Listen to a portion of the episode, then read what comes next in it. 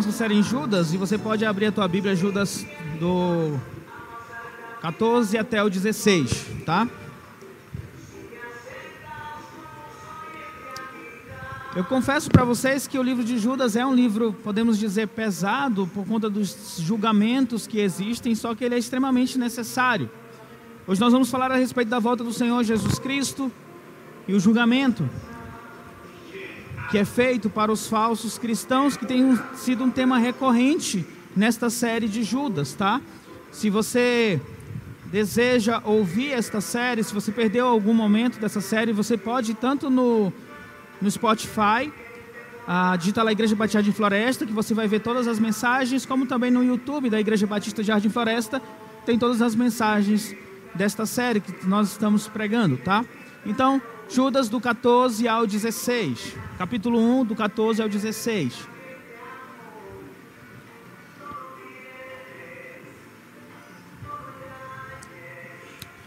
Diz assim: Palavra de Deus, Enoque, o sétimo a partir de Adão, profetizou acerca deles. Vejam, o Senhor vem com milhares e milhares de seus santos para julgar a todos e, a, e convencer a todos os ímpios a respeito de todos os atos de impiedade que eles cometeram impiamente e acerca de todas as palavras insolentes que os pecadores ímpios falaram contra ele. Essas pessoas vivem se queixando e são descontentes com a sua sorte, seguem os seus próprios desejos impuros, são cheias de si e adulam os outros por interesse. Vamos orar? Ó oh Deus, eu peço que Teu Espírito Santo possa me guiar nesta palavra, Senhor Deus. Me dê uma mente sã, ó oh Deus, para falar a respeito daquilo que lemos agora, Pai amado. Fale conosco, Espírito Santo do Senhor. Que hoje seja um dia de reflexão, um dia de arrependimento, de fé e de esperança, Pai amado. Obrigado, Deus, pela oportunidade mais uma vez cedida, Pai, para pregar a Tua palavra. Assim eu oro em nome do teu filho amado Jesus Cristo. Amém. Bom, ah, nesse texto, Judas ele diz que Jesus ele vem, ele retornará. E ele não vai retornar como aquele carpinteiro em Nazaré, mas agora ele vai retornar como um justo juiz, acompanhado de seus anjos, tá? E depois eu vou falar porque eu coloco a palavra anjo aqui, para julgar a todos. Mas você percebe nesse texto de Judas que ah, este julgamento ele tem um foco que são os ímpios e a sua impiedade, ou seja, aqueles que não creram no Senhor Jesus Cristo, aqueles que são merecedores da condenação porque não creram no Filho unigênito do Pai. Então vocês vão ouvir muito a palavra ímpio aqui, que diz respeito justamente dessas pessoas que não amam a Deus, não confessam seus pecados, não creem no Senhor Jesus Cristo. Agora, eu preciso fazer uma introdução. E vou pedir a paciência de vocês com relação a essa introdução, porque eu, eu preciso falar sobre o inferno. Ah, falar sobre o inferno não é um tema agradável. Você não costuma ouvir pastores pregando sobre o inferno, porque de fato ele não é agradável. Até mesmo o fato de você pesquisar textos da palavra de Deus sobre o inferno, a, a, causa em você aquele frio na barriga, porque é pesado falar sobre o inferno. Mas eu preciso fazer essa, é, essa introdução para que possamos compreender melhor que o Senhor vem e ele vai julgar. O inferno, descrito na palavra de Deus, é um local de intenso sofrimento e talvez você já tenha ouvido falar sobre isso. Você crê que o inferno é real? Se você crê, você entende a dimensão do quanto é terrível a descrição do inferno. E é terrível aquele, um terrível lugar destinado para aqueles que não tiveram a fé, que não creram no Filho unigênito de Deus, no Senhor Jesus Cristo. A Bíblia descreve o inferno como a habitação de todas as pessoas que foram condenadas, porque não creram no Senhor Jesus Cristo, não confessaram os seus pecados. A Bíblia se refere ao inferno tanto como um estado atual, ou, ou seja, agora onde os ímpios estão sobre o tormento, mas também se refere ao inferno como a, a, algo futuro, o estado final, onde os, os corpos daqueles que morreram sem o Senhor Jesus Cristo, eles serão ressuscitados. E depois eles estarão diante do juiz, no, sentado no grande trono branco, que é o Senhor Jesus Cristo, e, e será aberto o livro das obras e o livro da vida, e eles, eles estarão lá e saberão que o nome deles não, estão no, não está escrito no livro da vida, mas estarão escritos no livro das obras, também conhecido como o livro dos mortos. E estes serão lançados no lago de fogo e enxofre, que é o destino final, é o estado final daqueles que não creem no Senhor Jesus Cristo. O lago de fogo e enxofre, onde os ímpios, onde o diabo, onde o falso profeta, eles, onde o anticristo estarão em um local de castigo eterno. A Bíblia descreve o inferno como sendo um lugar onde o fogo nunca se apagará. Esse sonho aqui?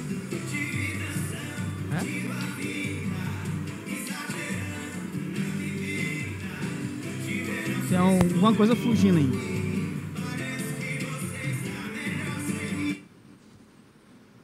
Obrigado. Então, a Bíblia ela descreve o inferno como sendo um lugar onde o fogo nunca se apagará.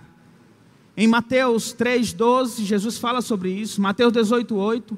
Marcos 9,43, que aliás Jesus diz: Se a tua mão fizer tropeçar, corte-a. É melhor entrar na vida mutilado do que tendo as duas mãos. Oh, perdão, é melhor entrar na vida mutilado do que tendo as duas mãos ir para o inferno, onde o fogo nunca se apaga. Claro que não podemos interpretar literalmente, você não vai arrancar a sua mão, mutilar a sua mão. Mas o que Jesus está nos dizendo aqui é: se tem algum pecado, se tem algo que te afasta de Deus, é melhor você tirar isso da tua vida, mesmo que isso você considere algo importante ou algo que te dá prazer, mas é melhor você arrancar isso da tua vida e ir para o céu, entrar na vida, do que ir para o inferno com esse teu prazer, com essa tua pretensa alegria. E ele descreve o inferno, o lugar onde o fogo jamais acaba, é um fogo eterno. Fornalha de fogo, Mateus 13, do 43 ao 50. Um dos termos mais utilizados entre os evangelhos para descrever o inferno é um lugar de choro e ranger de dentes descrevendo um local de tormento. Em Mateus 24, 51 afirma isso. O lugar que é preparado para o diabo e os seus anjos. Mateus 25, 41. Um lugar onde o verme que atormenta o ímpio nunca morre. Marcos 9, 48. Descrevendo assim, trazendo a ideia de um tormento sem fim. O verme nunca morre um lugar de destruição eterna, 2 Tessalonicenses 1,9, densas trevas, Judas 1,13, Apocalipse 14, de 9 a 11, descreve como fogo e enxofre, onde a fumaça desse tormento sobe pelos séculos dos séculos, isso quer dizer eternamente, séculos dos séculos. Um lugar de castigo constante, não cessa, nem de dia nem de noite, Apocalipse 20, 10. O lago de fogo que arde como enxofre. E essa é a última descrição do inferno em Apocalipse 28, 1, que nós temos na Bíblia. Há outras referências com relação ao inferno, mas você percebe que ele enfatiza o local de tormento eterno, de dor, de sofrimento. O inferno, ele é real. E eu digo que ele é real, porque a Bíblia diz que é real. E para mim é o suficiente. Alguém pode até dizer, pastor, mas é, assim, eu não creio no inferno como uma condenação eterna. E esse é o direito crer dessa forma. Nós batistas, nós temos dentro dos nossos princípios que é a liberdade individual de pensamento. Só que o fato de você crer que o inferno não existe, ou pelo menos não é tanto assim, não quer dizer que ele não existe, ele não é tanto assim. A Bíblia afirma que ele é real e é um lugar de tormento eterno. E é preciso tomar cuidado com as afirmações de que ele não existe, ou o inferno não é tão assim literal, Alguns pregam, e, e engraçado isso, porque eu, nas minhas pesquisas para a mensagem, eu encontrei muitos textos falando a respeito de que o inferno ele existe, mas a pessoa não será atormentada para sempre. A pessoa vai para o inferno e lá ela será, será apagada. Ela vai deixar de existir. Ela será aniquilada. Mas a Bíblia, ela não reforça isso. É um local onde a alma e o corpo daquelas pessoas que não creram no Senhor Jesus Cristo ficarão eternamente sendo atormentada. E sabe, ah, pensando nessa descrição do inferno, o que me causa essa, essa, eu não sei explicar, mas aquele calafrio, talvez, é pensar assim: minha esposa me conhece, eu sinto uma dor de cabeça, eu quero logo um comprimido, porque estou sentindo dor. Ela está quase morrendo, mas ela não quer remédio. Mas eu, qualquer coisinha, eu quero um. A unha inflamou, eu quero um anti-inflamatório. Né? Então eu sou mole mesmo. Dizem que os homens em geral são moles, né? A gente fica, eu fiquei pensando a respeito disto. O nosso corpo hoje, por exemplo, qualquer trauma, qualquer dor, ele acaba desmaiando, ele acaba apagando. É um sistema de defesa do nosso corpo. Porém, isso não acontece no inferno. Não vai ter desmaio. O corpo a alma desses que estarão ali no inferno estarão em um castigo eterno. E é por causa disso que falar sobre o inferno certamente não é um conceito popular hoje em dia. Em nossa época que se fala muito em tolerância, em aceitação, o tema de castigo eterno ou de inferno não é algo aceito. E a simples menção do inferno já podem apontar para você e dizer: falta amor, falta amor, é por isso que muitas igrejas não tratam sobre este assunto de inferno. Muitos evangélicos, aliás, consideram até um constrangimento teológico, e eu li isso recente. Falar sobre o inferno é constranger teologicamente as pessoas que estão ouvindo. E se de alguma forma você está sendo constrangido por mim agora de falar do inferno e de que é o local daqueles que não creem no Senhor Jesus Cristo, eu creio que isso é bom, não é ruim. Porque talvez você esteja refletindo sobre a necessidade daquele que pode te tirar das garras do inferno, da morte, arrebentar as cadeias, que é o Senhor Jesus Cristo, o único que pode nos libertar da morte e do inferno. O próprio Senhor Jesus Cristo não evitou falar sobre este tema. Ele fez menção em vários de, de, de, seus sermões ao longo dos evangelhos. Se o Senhor Jesus, ele pregou sobre o inferno, quem somos nós para desconsiderar esta mensagem? Sobre este juízo. E aliás, quando se fala de juízo, nós apontamos para a segunda vinda do Senhor Jesus Cristo, onde ele realmente vai julgar. Nenhum ser humano sabe exatamente quando o Senhor Jesus Cristo vem. Falamos sobre isso na EBD hoje, Mateus 24, 36. Mas Deus, Ele sabe o momento exato que o seu filho vai voltar. Esse julgamento será geral, será público, e ninguém, em qualquer lugar, vai escapar, vai poder esconder os seus pecados ou fugir da sua responsabilidade quando estiver diante do grande trono branco, do, diante do, do juiz, do nosso Senhor Jesus Cristo. Em, Mateus, em Apocalipse 20, do 7 a 15, narra este momento, onde aqueles que morreram sem Cristo ressuscitarão, e eles estarão diante do Senhor Jesus Cristo, e serão julgados e serão lançados no lago de fogo e enxofre. E preste atenção que esse julgamento, ele não é injusto, nem imparcial. Aliás, Deus, o Senhor Jesus Cristo, já mostra para nós hoje o caminho para a salvação, para a vida eterna, para se livrar de tão terrível castigo. João 3, do 15 ao 18. Jesus Cristo conversando com Nicodemos, ele diz: "Para que todo aquele que nele crê tenha a vida eterna." Porque Deus tanto amou o mundo que deu o seu Filho unigênito para que todo aquele que nele crer não pereça, mas tenha a vida eterna. Pois Deus enviou o seu Filho ao mundo não para condenar o mundo, mas para que este fosse salvo por meio dele. Quem nele crê não é condenado, mas quem não crê já está condenado, por não crer no nome do Filho unigênito de Deus.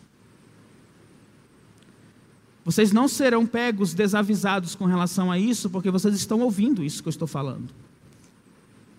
E eu creio que algumas vezes vocês já ouviram João 3,16, o 17, o 18. Quem nele crê não é condenado, mas quem não crê já está condenado. E a Bíblia é clara que o destino desses que estão condenados é o inferno, é o lago de fogo e enxofre. A promessa divina, há um aviso de Deus que Jesus Cristo vai voltar. Sim, ele buscará a sua igreja, ele levará os santos para si, mas sim também há um julgamento para aqueles que não creem em Jesus Cristo. E em Mateus 10, 28, Jesus diz o seguinte: Não tenha medo dos que matam o corpo, mas não podem matar a alma. Antes, tenham medo daquele que pode destruir tanto a alma como o corpo no inferno. Não tenha medo do homem que pode de repente tirar a sua vida com um revólver, porque ele vai apenas estar tirando a sua vida agora desse esse corpo, essa carcaça que um dia vai para a, para a terra, para o pó. Se você tem que ter medo de alguma coisa, tenha medo de Deus, da ira de Deus. Tenha medo de que sua alma, seu corpo vá para o inferno. É disso que você tem que temer. Não é dos homens. Então a mensagem, quando nós falamos ou anunciamos a condenação, existe o inferno, era, é para que você possa refletir a respeito dessa condição e possa buscar o alívio, o nosso Salvador Jesus Cristo.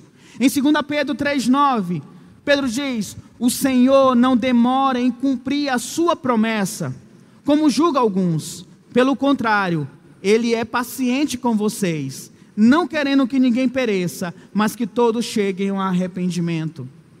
Mas Ele não vai demorar a cumprir a sua promessa. Jesus Cristo vai voltar. E não espere o momento dele voltar para dizer agora eu creio, porque quando ele voltar já vai ser tarde demais. Aliás, você pode morrer hoje, e a Bíblia diz que a nós, homens, está destinado morrer uma única vez, depois disso vem o juízo. Se você morrer hoje, não tem uma segunda chance. Ou você está com Deus, ou você não está com Deus. Ou você crê no Senhor Jesus Cristo, e tem a vida eterna, ou você não crê e já está condenado, é o que diz a palavra de Deus. Dito isto, vamos para Judas, que eu creio que agora vai ficar bem mais claro o texto de Judas, do 14 ao 16. Então, nesse texto que nós lemos do 14 ao 16, Judas, ele volta o seu foco novamente para a, a os apóstatas, os ímpios, e ele usa uma obra judaica extra-bíblica, ou seja, não faz parte da Bíblia, que é de 1 Enoque. No, no, no, caso, o texto aqui, o versículo 14 e o versículo 15, de 1 Enoque 1,9, ah, ah, Judas, ele utiliza esse apócrifo, isso não quer dizer que o texto de Enoque seja um texto inspirado por Deus, mas quer dizer que, pelo menos, Enoque, 1 Enoque 1,9, é um texto que fala, da verdade, fala a verdade, afinal, está na palavra de Deus. Então, ele diz que Enoque, que viveu na sétima geração depois de Adão, profetizou a respeito destes homens, acerca deles daquele que, desses que nós temos falado, os apóstolos, os ímpios. Venha, vejam, o Senhor vem com milhares e milhares de seus santos. Deus, Ele nunca deixou a humanidade desavisada. Ele sempre anunciou antecipadamente a respeito do julgamento sobre os ímpios, que não se arrependem. Desde Enoque, que foi antes do dilúvio, Jesus Cristo já era anunciado. Jesus ele vem julgar. O Apocalipse ele é real, não é um discurso alarmista, sensacionalista e nem tampouco um enredo bonito para um filme de Hollywood. É algo real, porque está dentro da palavra de Deus, o juízo é certo, Jesus vem. E anunciar é nossa responsabilidade como igreja, no meio de uma geração tão perversa. E diante deste anúncio, eu quero trazer aqui cinco verdades bíblicas desse texto de Judas. O primeiro dele, conforme nós lemos, ouçam, o Senhor vem. Por mais que para nós possa demorar o juízo de Deus, ou que a gente talvez não perceba que Jesus Cristo vem, ele virá. Tão certo como o sol de meio-dia é quente aqui em Roraima. Porque pense no solzinho quente. Tão certo como ar que tu respira, Jesus Cristo ele voltará, ele retornará. E ele virá como um ladrão, que ninguém espera, e ele chegará. Em Mateus 24, 44, Jesus diz assim também: Vocês precisam estar preparados, porque o filho do homem virá numa hora em que vocês menos esperam. O próprio Senhor Jesus Cristo, no final da Bíblia, em Apocalipse 22, 20, ele diz: Sim, venho em breve. nós dizemos: Amém, Maranata, vem, Senhor Jesus. Então, por mais que você leve a sua vida como você queira, por mais que você siga o curso deste mundo, como se Deus não existisse, ou como se Jesus não retornasse, Ele vai retornar, Ele vai voltar e Ele virá julgar. Para nós cristãos, é claro, é um momento de alegria, a volta do Senhor Jesus Cristo. É por isso que dizemos: Maranata, vem, Senhor Jesus, porque finalmente iremos para a nossa morada eterna, lá celestial, Nova Jerusalém. Não haverá dor, não haverá choro, não haverá morte, não haverá lágrimas. No entanto, enquanto estamos aqui, nós precisamos anunciar que o Senhor Jesus Cristo ele vai retornar. Porque para aqueles que não creem no Senhor Jesus Cristo, será um dia terrível. O Senhor vem, e Ele vem com milhares dos seus santos, milhares e milhares dos santos. Nós poderíamos pensar que esse santo se refere à igreja, retornando com o Senhor Jesus Cristo, afinal, nós somos chamados de santos, de eleitos. Mas, dado o teor de julgamento nesse texto de Judas, é mais prudente afirmar que ele está se referindo aos seus santos anjos. Paulo e Mateus dizem que os anjos acompanharão o Senhor no dia do julgamento. Paulo em 2 Tessalonicenses 1, do 7 a 8, e também Mateus, Mateus 13, ah, do 41 e 42, que diz assim: O filho do homem enviará os seus anjos, e eles tirarão do seu reino tudo que faz tropeçar e todos os que praticam mal eles os lançarão na fornalha ardente, onde haverá choro e ranger de dentes. Então, a, a, é mais prudente pensar que Jesus vem, acompanhado de seus milhares e milhares de anjos. Para quê? Para julgar a todos. Apocalipse não deixa dúvida de que o julgamento virá para todos. Apocalipse 20, 12 diz o seguinte: a, de, a descrição de João sobre o último julgamento. Vi também os mortos, grandes e pequenos, de pé diante do trono, e livros foram abertos. Outro livro foi aberto, o livro da vida. Os mortos foram julgados de acordo com o que tinham feito, segundo o que estava registrado nos livros. O que João vê é que estavam os mortos, e esses mortos não é simplesmente porque essas pessoas morreram mas também porque elas morreram sem o Senhor Jesus Cristo. E aqueles que não creem no Senhor Jesus Cristo, Efésios 1, Efésios 2, 1 já declara que eles estão mortos em delitos e pecados, porque não creem em Jesus Cristo. Estes mortos, ressuscitados, grandes e pequenos, porque não vai fazer diferença de pessoas. De pé diante do trono, os livros são abertos, um li outro livro foi aberto, o livro da vida.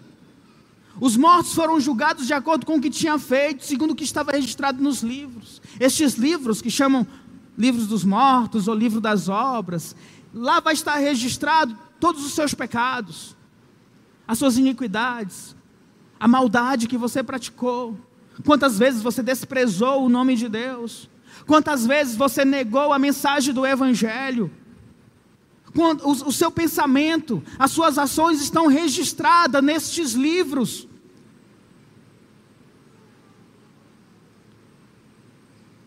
E o Senhor virá para julgar a todos. E preste atenção, que Judas diz que estes que serão julgados, ele convencerá os pecadores de seus atos perversos e dos insultos que pronunciaram contra ele. Quando ele diz que vai convencer aqui, não está dizendo que a pessoa vai se converter e agora vai crer em Jesus Cristo. Ela vai ser convencida de que ela realmente pecou, de que ela é merecedora do inferno. Ela vai ser convencida dos seus atos perversos, de insultar de insultos que pronunciaram contra o Senhor Jesus Cristo. Esse convencer é de confrontação da sua injustiça, da sua impiedade. O que Judas está nos dizendo aqui é que os ímpios, eles saberão exatamente por que estarão indo para o inferno, por causa de suas obras más, por causa dos seus pecados, porque não creram no Filho unigênito do Pai, não creram no Senhor Jesus Cristo.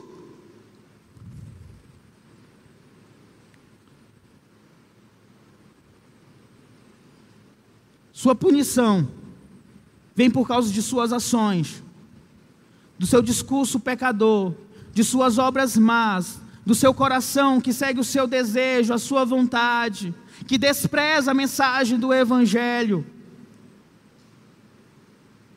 Então, o que eu estou dizendo para vocês agora é cuidado, porque Jesus Cristo vem e Ele vem julgar.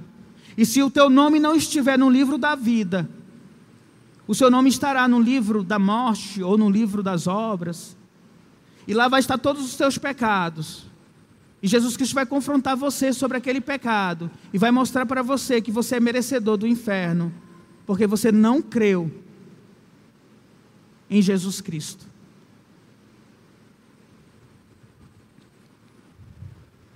Você entende porque, de uma certa forma, é difícil falar do inferno?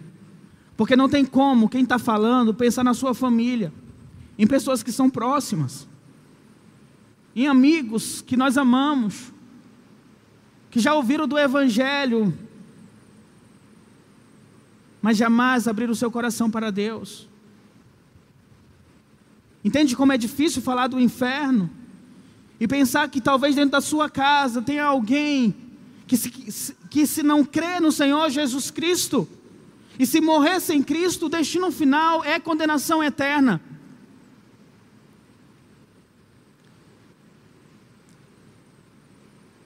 Judas diz, no versículo 16, que essas pessoas vivem se queixando, são descontentes com a sua sorte, seguem seus próprios desejos impuros, são cheias de si, e anulam os outros por interesse. Percebe que a descrição que Judas dá para estas pessoas é, é, é uma descrição de pessoas que pensam apenas em si mesmas, pessoas faladeiras, murmuradoras, descontentes, querem satisfazer os seus próprios desejos, querem bajulação, querem adulação, querem que as pessoas façam ali a sua vontade. De qualquer forma, o que ele está narrando para nós é pessoas que olham apenas para si mesmo. Meus queridos irmãos, a doutrina do inferno, ou o ensino do juízo final, ele não está presente na Bíblia para alarmar. Ele está presente na Bíblia para que nós possamos temer. O juízo do qual Jesus Cristo irá voltar e ele vai julgar a todos é real. Todos prestaremos contas diante do Senhor Jesus Cristo, até mesmo os salvos, os eleitos, prestarão contas diante do Senhor Jesus Cristo. Quando você se der conta de que Deus existe, que Ele enviou o Senhor Jesus Cristo ao mundo para morrer na cruz do Calvário no teu lugar, para que os teus pecados fossem perdoados, que você precisa crer no Senhor Jesus Cristo, per... pedindo perdão pelos teus pecados, que quando você crê que Jesus Cristo vai retornar uma segunda vez, irá julgar, e o inferno é real, eu creio que podemos dar conta de buscar a Deus mais intensamente, de olhar para as nossas práticas, para os nossos erros, e pedir perdão do Senhor Jesus Cristo, de apresentar um coração limpo diante dele em arrependimento, com fé e esperança.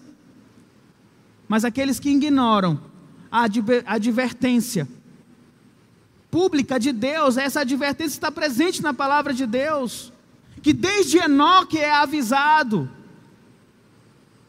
esses vão sentir a condenação e a presença no inferno.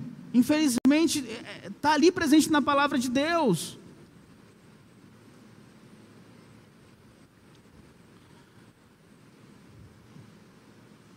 Entrega teu caminho ao Senhor e confia nele. Ele vai te conduzir. Arrependa-se dos teus pecados. E aí eu pergunto para você agora: Você verdadeiramente é cristão? É seguidor de Cristo? Se Jesus Cristo retornar agora, como você estará diante de Jesus, do trono da graça de Deus? Se Jesus perguntar para ti por que razão eu devo deixar você entrar no céu, você saberá responder esta pergunta. Se Jesus Cristo olhar os teus pensamentos, as tuas ações, as tu, a, a, o que você tem feito, ele vai encontrar alguém que o teme, que reconhece Ele como Senhor e soberano sobre a, a sua vida. Ou ele vai olhar para ti e vai encontrar mais um pecador que não reconhece a Cristo como Senhor, que não se arrepende verdadeiramente de seus pecados, mas vem para a igreja. Toma cuidado com isso. Porque Jesus Cristo vem, e como diz em Mateus 8, muitas pessoas vão estar diante de Jesus Cristo e vão dizer: Eu preciso entrar, Senhor, eu fiz muita coisa por ti. E Jesus vai dizer: Eu não vou deixar você entrar. Afaste-se de mim, você que pratica a iniquidade, você que pratica o pecado. Essa mensagem é real. Eu disse hoje na EBD: de Deus a gente não se zomba de Deus. A gente não brinca de ser cristão. Ou você é cristão ou você não é. E o fato de vir para uma igreja não diz muita coisa, não, gente. Porque Jesus Cristo já disse que haverá joio no meio do trigo, haverá lobo no meio das ovelhas. O que vai dizer é a tua conduta, é a tua vida cristã, é o teu caminhar com Deus. Falei isso na EBD também. Quando a gente encerra, eu digo assim: cuidado com os seus olhos, cuidado com a sua mão, cuidado com a sua boca, cuidado com o que você pensa. Se você me perguntar, pastor, será que realmente eu sou um cristão? Eu digo para você: o que você tem, para onde você tem olhado? Os teus olhos têm te levado para onde? O que você deseja pegar? Que palavras saem da tua boca? O que você busca ouvir? Que pensamentos passam pela tua cabeça? Analisa. Se estiver de acordo com a palavra de Deus, se traz honra e glória para Deus, eu vou dizer glória a Deus por isso. Mas se não, arrependa-te. Inclina teu coração para Deus. Busca ao Senhor enquanto se pode achar. Lave as mãos pecadoras. Transforme a alegria em tristeza mas se coloque diante do trono da graça de Deus como um pecador arrependido, porque o Senhor Jesus Cristo vem. E somente irá para o céu, se juntará ao Senhor Jesus Cristo nos céus, aquele que verdadeiramente tem Jesus Cristo como Senhor de suas vidas. E aqui eu também, antes de concluir, eu quero falar a respeito de como você tem tratado do Evangelho com outras pessoas. Você tem falado do Evangelho? Porque, gente, sinceramente, se eu me alegro porque eu vou para o céu, se eu oro, vem Senhor Jesus, se eu fico feliz em saber que eu vou morar no céu eternamente, mas eu não me importo com as pessoas que estão me cercando, do caminho de condenação que elas estão percorrendo, eu estou sendo egoísta. E nós não podemos ser desta forma. E eu pergunto: em algum momento você tem orado pelas pessoas que não conhecem a Cristo para que elas se convertam, a começar pela tua casa, pessoas próximas de você que você diz é meu amigo, é minha amiga? Alguma vez você já falou do Evangelho? Alguma vez já fez um convite para a igreja? Ou alguma vez já presenteou com um livro cristão, com uma Bíblia? Alguma vez o seu testemunho apontou para o Senhor Jesus Cristo? Jesus diz que devemos permitir que a luz do Senhor Jesus Cristo brilhe em nós. Para que as pessoas vejam e elas possam glorificar o nosso Senhor Jesus Cristo por conta desta luz que está em nós. E eu falo a respeito do teu testemunho como um cristão. Os teus, tua família, teu pai e tua mãe, os teus filhos, os teus colegas de trabalho, veem em você alguém que irradia a luz do Senhor Jesus Cristo. Pense sobre isso. Porque nós estamos falando de pessoas que já estão condenadas, mas enquanto elas estiverem vivas, elas podem ouvir o Evangelho e elas podem crer no Senhor Jesus Cristo como único e suficiente Salvador. Não podemos lavar as mãos.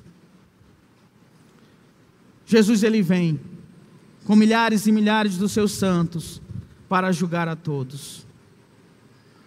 Feliz é aquele que pode ouvir do Senhor Jesus Cristo: Vinde, benditos, e entrai no, lugar que é preparado para vocês. Espero que você possa ter essa certeza no coração. Vamos orar?